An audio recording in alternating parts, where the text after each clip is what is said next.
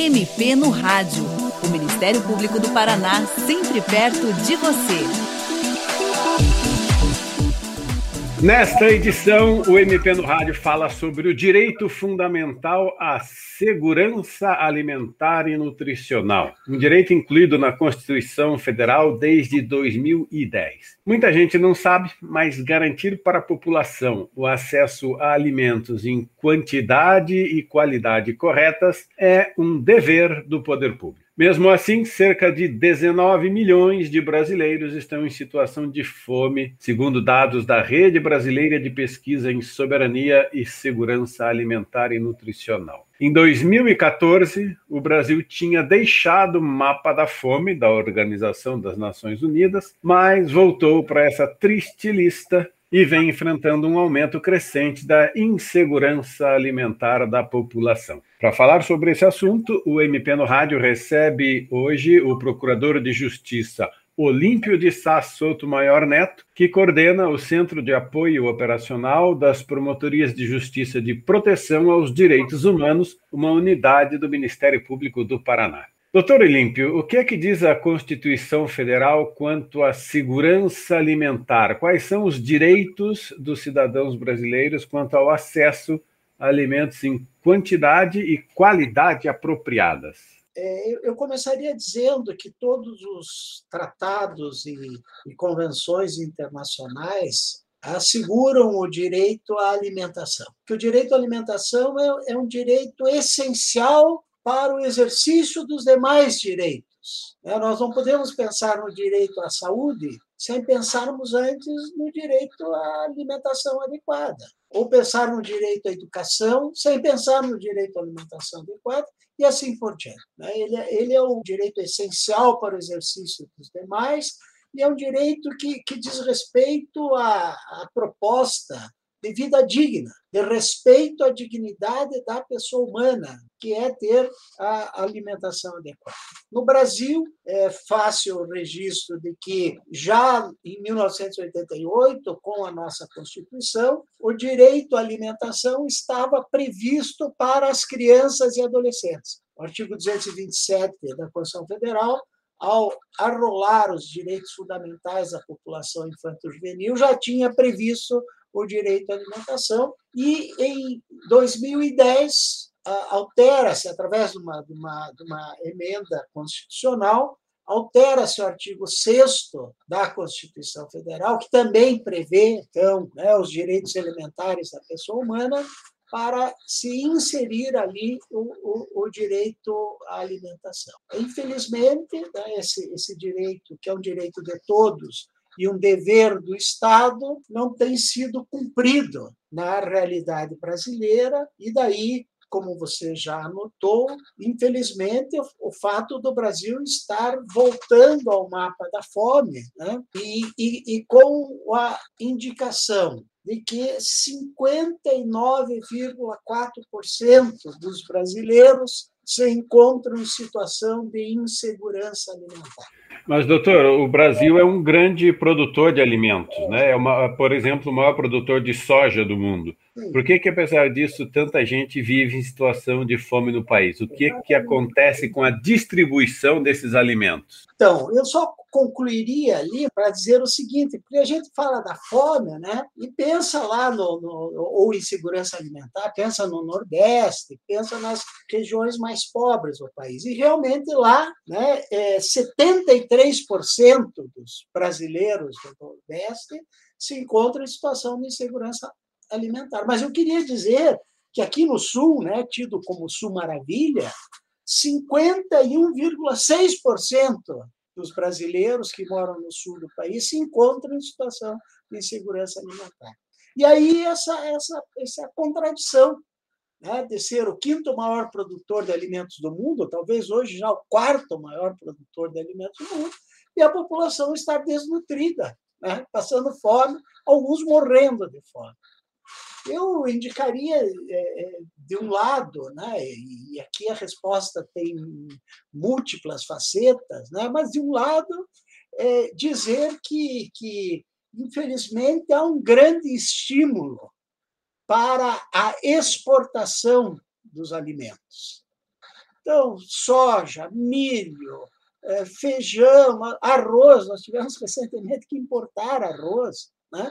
Porque toda essa produção está sendo exportada com a observação de que, em razão de uma lei chamada Lei Candir, essa exportação se dá sem o pagamento de um tostão de imposto. Então, os exportadores se utilizam desta lei para priorizar essa exportação de alimentos e deixar a população, então, né, com essa caristia, com os produtos cada vez mais escassos e, por isso mesmo, cada vez mais caros. Né? É, Ou seja, a gente produz e manda para fora. Manda para fora, insisto, sem pagar imposto, porque se mandasse para fora pagando imposto, o imposto dessa exportação poderia ser utilizada para né, enfim, políticas públicas, inclusive relacionadas à segurança alimentar e nutricional. E, e como o senhor explicaria, doutor Olímpio, o fato do Brasil ter saído do mapa da fome em 2014 e agora está em uma situação tão crítica? É, é, é por essa opção política.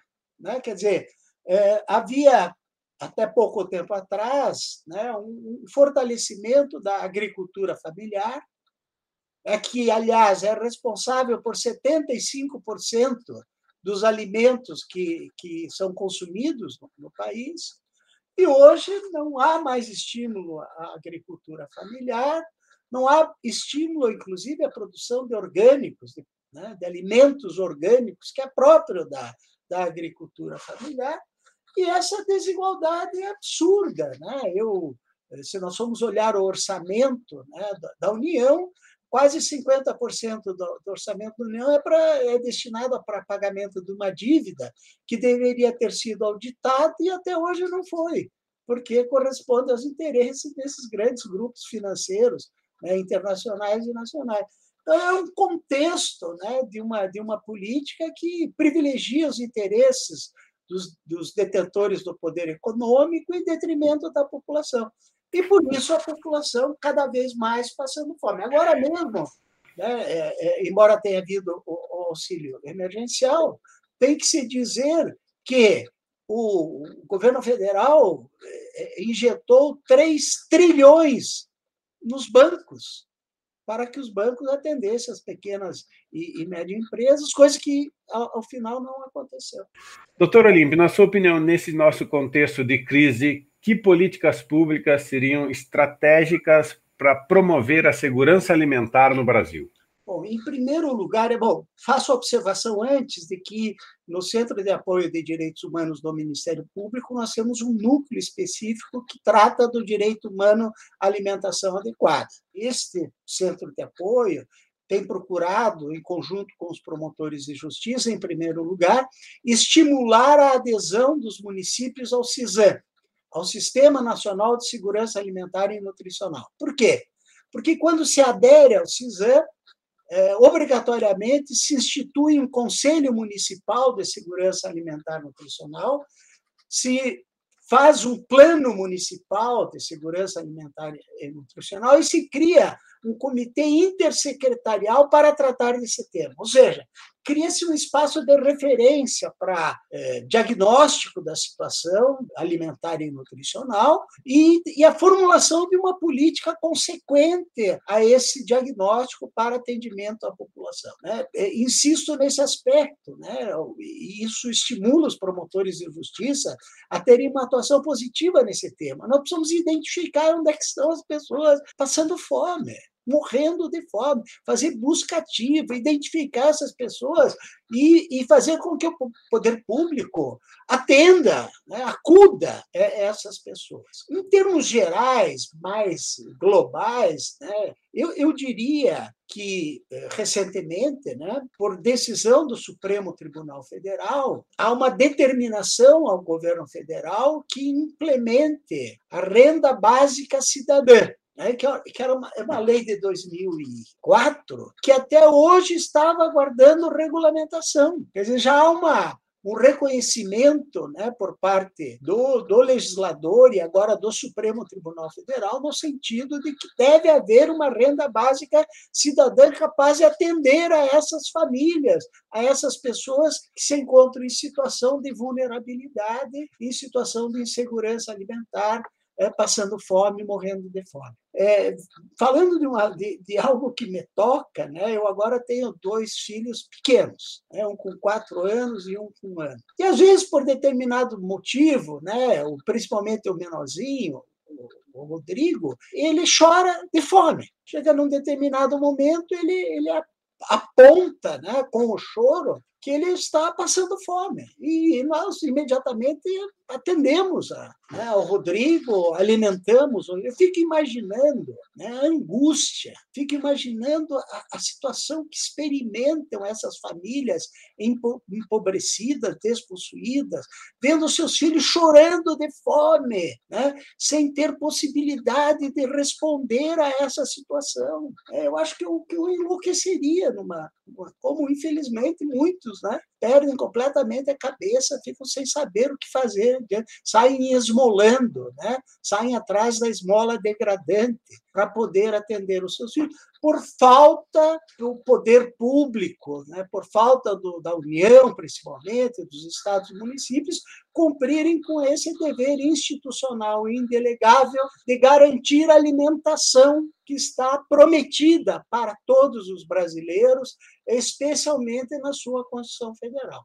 Doutor, segundo o IBGE, já que o senhor falou aí nos estados, né, o Instituto Brasileiro de Geografia e Estatística diz que o Paraná é o segundo estado com a melhor situação de segurança alimentar no Brasil, atrás apenas de Santa Catarina. Como é que essa questão é conduzida no estado do Paraná? O Ministério Público acompanha isso? Nós, nós acompanhamos, mas eu volto a dizer, o, o melhor do Brasil, que é o Sul, Paraná, Santa Catarina, tem 51,6% de famílias em situação de insegurança alimentar. Né? Nós, lá do Ministério. Ou seja, o melhor ainda está longe é, de ser o ideal, né? Imagine, imagine metade da população em situação de insegurança alimentar. E então o Ministério Público tem atuado nesse sentido, né, como eu disse, de criar o CISAM, para que cada município tenha um plano, tenha um conselho, que as próprias secretarias municipais respondam a essa necessidade. Nós interviemos né, de maneira muito positiva e, e, e, e que ajudou a produzir né, um decreto estadual que prevê até 2030 100% da merenda escolar no Estado com alimentos orgânicos. Né? A gente tem feito essa, essa é, é, interferência para que se destinem os recursos à agricultura familiar, né, reconhecendo, trabalhando também para que haja reforma agrária, trabalhando né, no sentido que é, a, a, as famílias hoje, né, sem terra, possam ter o espaço para plantio, para produzir riqueza. Interferimos recentemente para que os trabalhadores sem terra que se encontravam em áreas ainda não regularizadas pudessem ter o acesso à, nota fiscal do, do, do, trabalho rural, enfim, né, o Ministério Público tem atuado, cumprindo com o dever institucional né, de fazer do espaço da justiça um espaço de luta para a implementação de promessas de cidadania, é com, com esse olhar de que nós precisamos localizar essas famílias, essas crianças né, que estão em situação de segurança alimentar e construir, a partir do município, a partir do Estado, políticas públicas para, como eu disse, acudir essas pessoas. Perfeito, doutor Olímpio. Muito grato pela sua participação no programa de hoje. E você, ouvinte, também pode participar do MP no Rádio. Envie seus comentários e sugestões pelo e-mail mpnoradio.mppr.mp.br ou pelo telefone 41 3250 4469. O programa desta semana teve produção de Júlia Duda e Luísa Mainardes, edição de Patrícia Ribas e apresentação de Tomás Barreiros. Até a próxima. Você ouviu MP no Rádio, uma produção da Assessoria de Comunicação do Ministério Público do Paraná.